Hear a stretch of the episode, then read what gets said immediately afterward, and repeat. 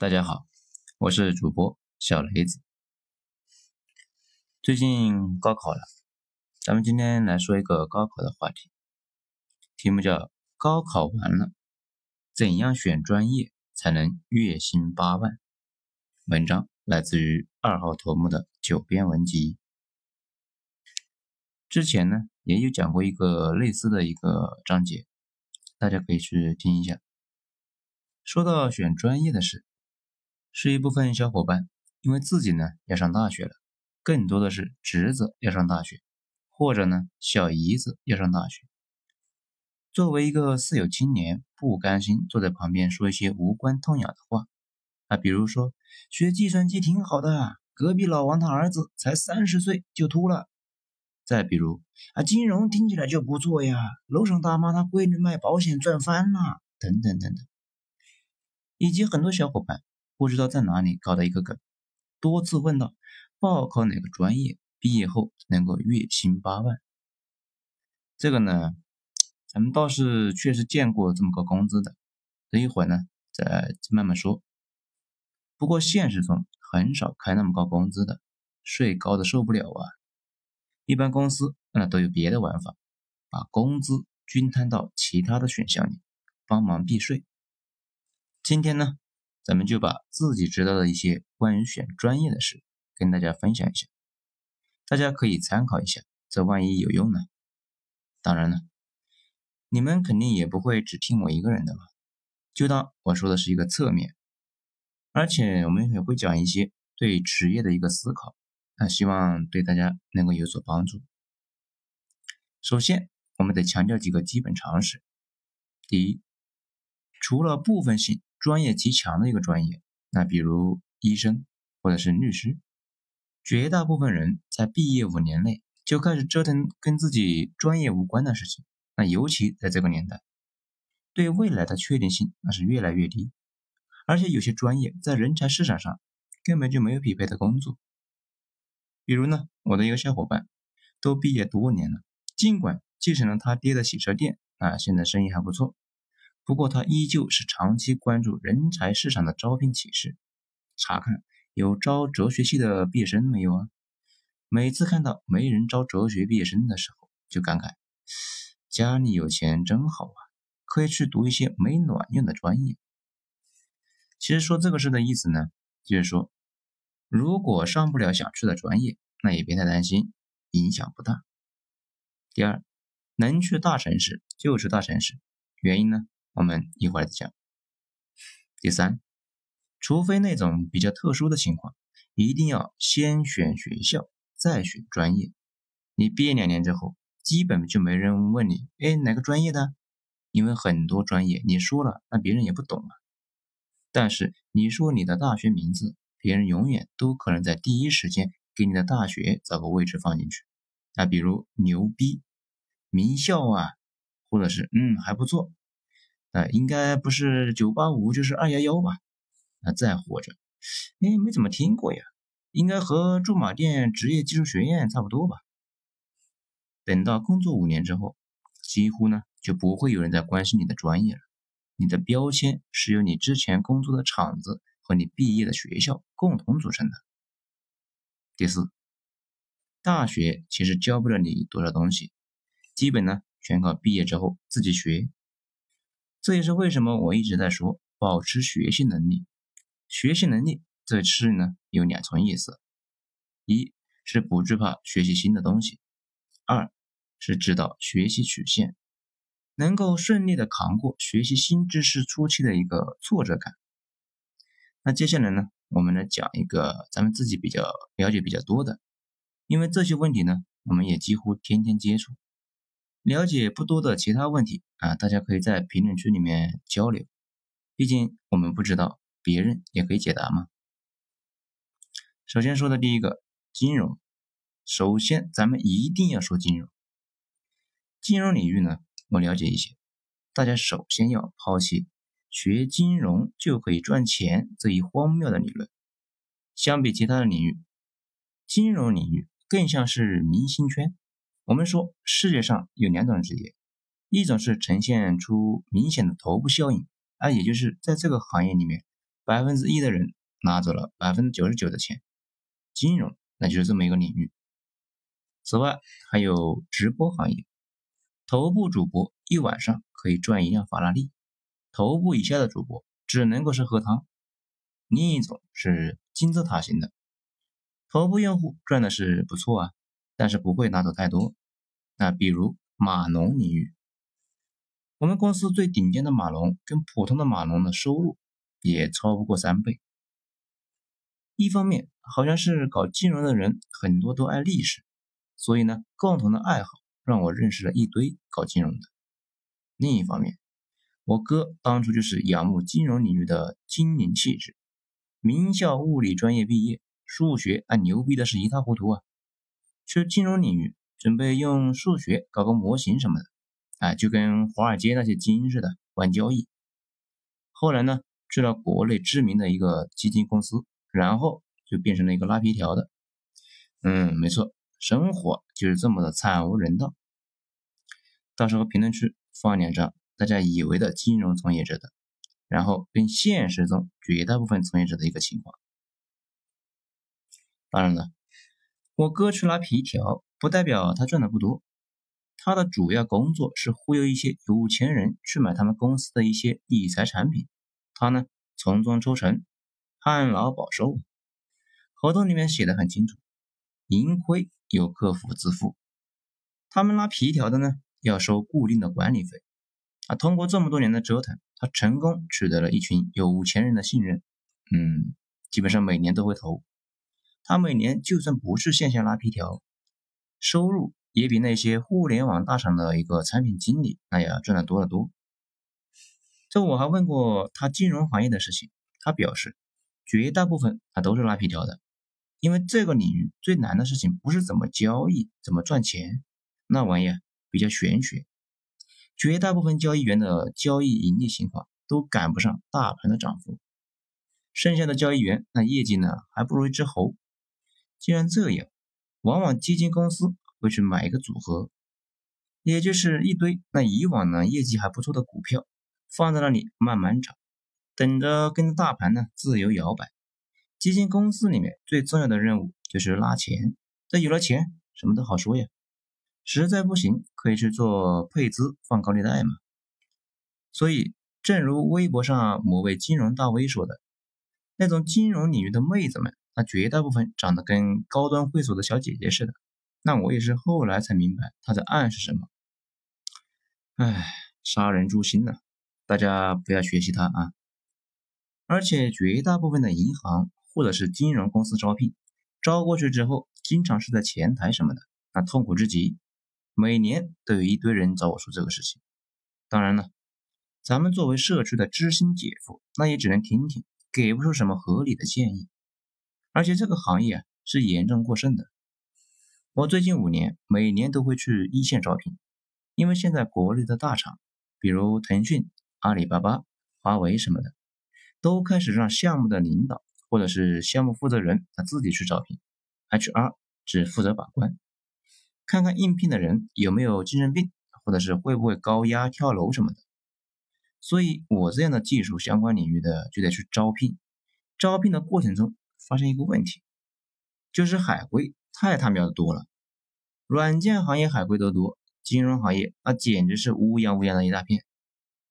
可能是拜前些年对海归的无底线的崇拜，大批在国内都考不上大学的孩子都被送到海外去深造。这些人严重拉低了海归的含金量。学成归国要建设祖国的时候呢，哎，发现有些过量了。而且早期的企业家大部分都是农民企业家，看不懂留学生的学历含金量，那搞盲目崇拜。最近几年呢，HR 基本都专业化了，小公司呢。咱不知道，你是大厂的 HR 部门看一看，到处都是一堆留学归来的小哥哥和小姐姐。事实上，留学生回国干 HR，那已经是行业惯例了。这些人呢，最了解留学生，而且娓娓道来。有一次吃饭，一个叫 Linda 的小姐姐啊，给我们普及了哪些大学是可以直接花钱上的，哪些大学每年不怎么招人，只收有钱人。哪些大学普通人无论如何那也上不起的，等等等等。这把我们几个土鳖啊听的是一愣一愣的。毕竟我们这些土鳖十万以内就可以把大学读完，有人呢甚至跟刘某东一样，没带钱就是上大学，人家留学生要花几百万，你们感受一下。一句话总结：英联邦的毕业生它整体优势非常低，北美的呢相对较高。英联邦包括英国、澳大利亚、新西兰等等。大家去的时候呢，仔细考虑一下，这个趋势现在已经很明显，再过五六年，那会更加的明显。那咱们为什么会扯到留学生那里去了呢？因为这些年去海外留学的十个里面，就有七个是学金融的，而且金融行业整体呢需求量并不高，而且是跟周期有关。你们感受一下。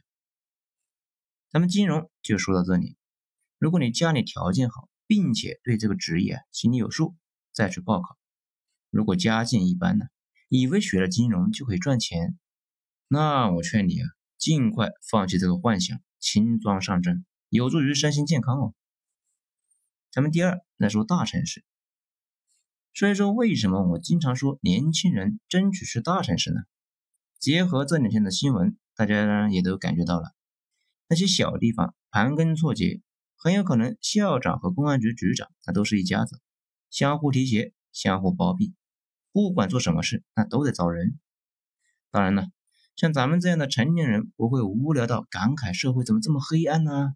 我是说，小地方本质还是前现代社会，人情社会，这不像大城市陌生人社会，相互之间遵守着简单的规则，反而相处的容易得多。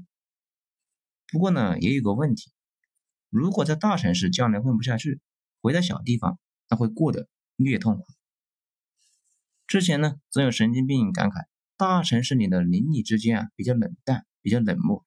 啊，拜托，这才是正常的社会，好不好？村里面那种互相都认识，天天互相打探流言蜚语，那没走几步就得跟人打招呼，那才他喵的烦人呢。这个时候呢，肯定就有小伙伴就要问了：大城市房价高，那怎么办呢？其实吧，不要太在意。大城市房价高，主要是有人抬，繁荣赋予了一堆砖头以价值。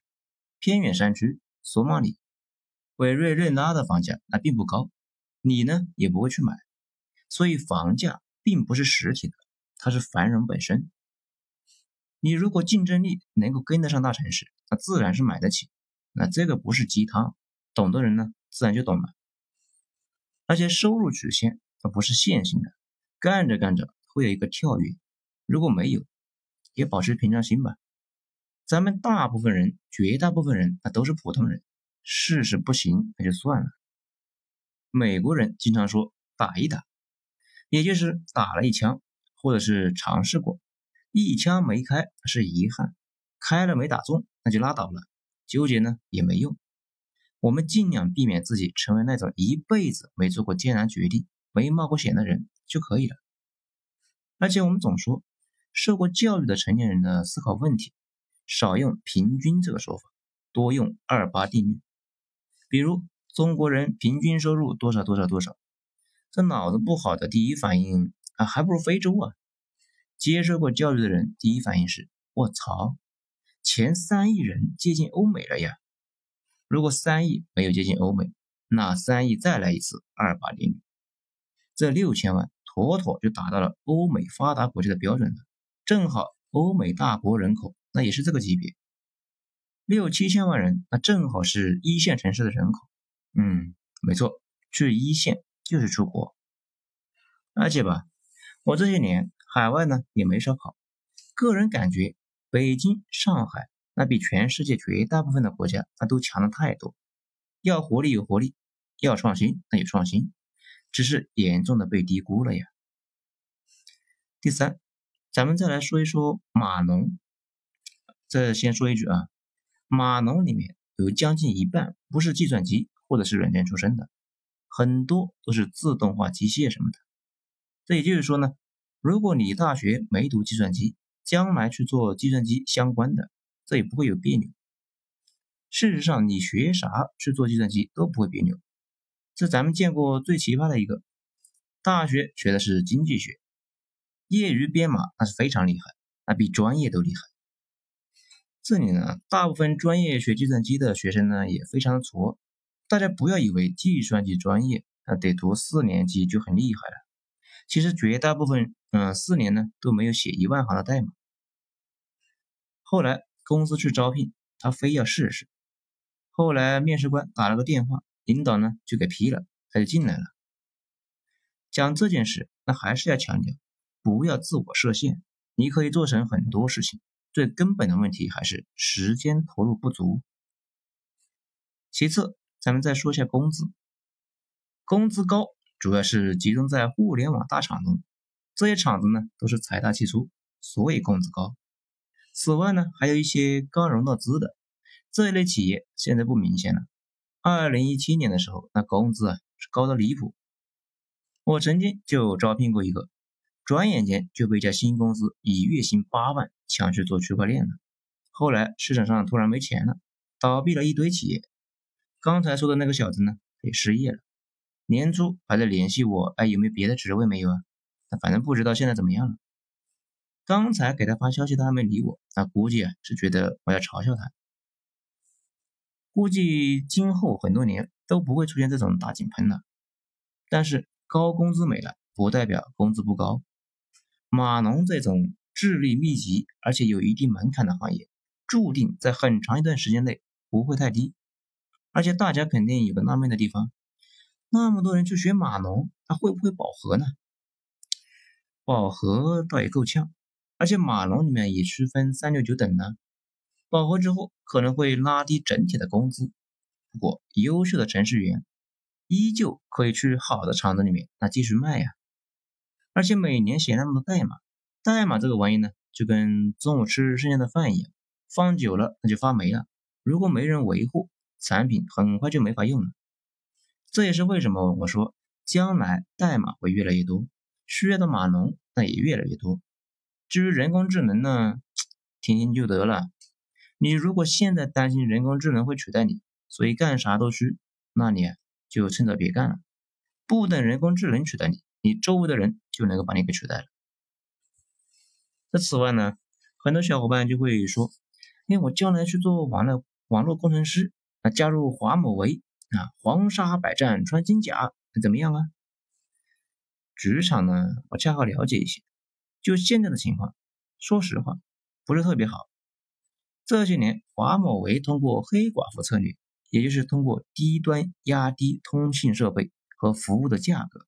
让友商混不下去，基本上是干翻了所有的对手，并且在技术和储备上是遥遥领先。这什么意思呢？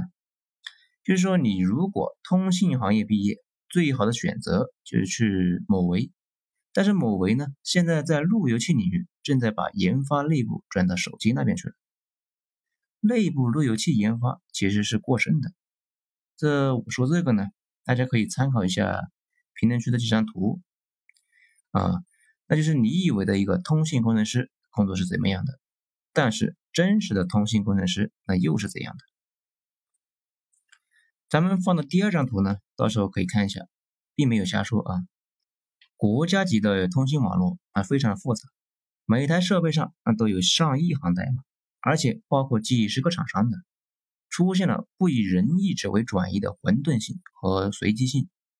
经常呢出现不知道它为什么就坏了，不知道为什么它自己又好了，所以各国都经常会想一些办法来增加网络的稳定性。很多国家呢都有给服务器开光的习惯，到时候看评论区的图片啊。咱们再来说一下经济历史，很多小伙伴呢就会说：“哎呀，你的经济历史说的很不错呀，将来去读这个专业好不好啊？”经济先放下，历史非常不建议。喜欢历史的话呢，就跟咱们一样，可以业余研究一下就可以了。不然大概率啊，一毕业那就失业。而且根据我这些年的经验，没有自夸的意思啊。喜欢历史的人大概率显得是挺博学，但是学历史的人呢，都非常拧巴，但一开口张口啊，就是满嘴大词，不知道他们在说什么。至于经济学，参考金融学。从我接触的人来看。经济金融知识真正起作用的地方，主要是写财经类文章的那伙人，因为那些复杂的金融用语，只有在吹牛逼的时候那才有用啊。真实世界的金融业主要是谈项目、谈分红、忽悠别人入股。你扯那些术语啊，你的客户也就是那些有钱人或者是企业家，那他们又不懂经济学，那更不懂金融。想学金融赚钱，那你还不如去学会计。再说一下医生和律师，律师呢，咱就不多说了，因为咱也不知道，身边的律师不少，不过一直没弄清楚他们在忙些什么，也不知道他们到底混得好不好。医生的话，嗯，咱们在微博上做过调查，几乎所有学了医生的小伙伴都反映自己忙的是离谱啊，还不赚钱，不建议其他小伙伴加入，甚至有类似的劝人学医。天打雷劈等过激的言论。不过这些年在海外那没少待，明显感觉到的一件事情，就是我国政府通过压迫医生行业来给老百姓发福利。我国医疗呢比较便宜，很大一部分原因就是医生待遇低。这如果像美国那样玩呢，医生高门槛高收入啊，贵到你怀疑人生。其实大家去过美国呢，就有感觉。那边的医生都是精灵啊，爽的是不得了。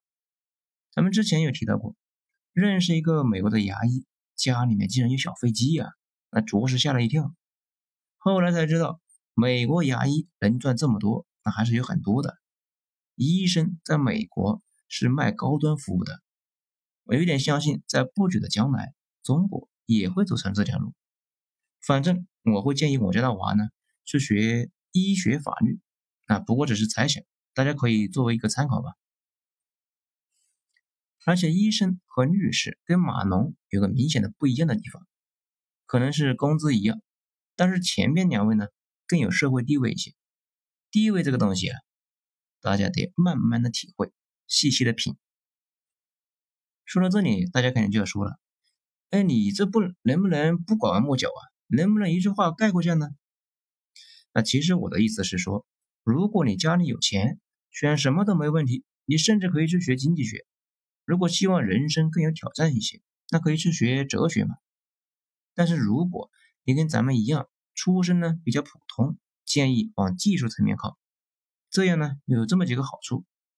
首先，技术是相通的，而且心里呢那也不惧。学了自动化，那分分钟就转计算机啊。计算机混不下去了，还可以去链家卖房嘛。但是如果不是技术出身，想去做技术，这心里就会有点虚。这也是为什么他们学数学的人呢，转行比较容易。尽管我经常说，月薪两三万的马龙只用得上是初中数学，主要是他们心里不惧，而且转行呢也容易。某些文科的大佬，那是妇科医生出身的呀。其次，学习技术可以有效的治疗精神病，那这个呢，大家别笑。这还真没瞎说。一般长期不干技术，就会产生一种怀才不遇的错觉。那学了技术之后啊，知道随便一个小问题都可以让人折腾好几宿通宵啊。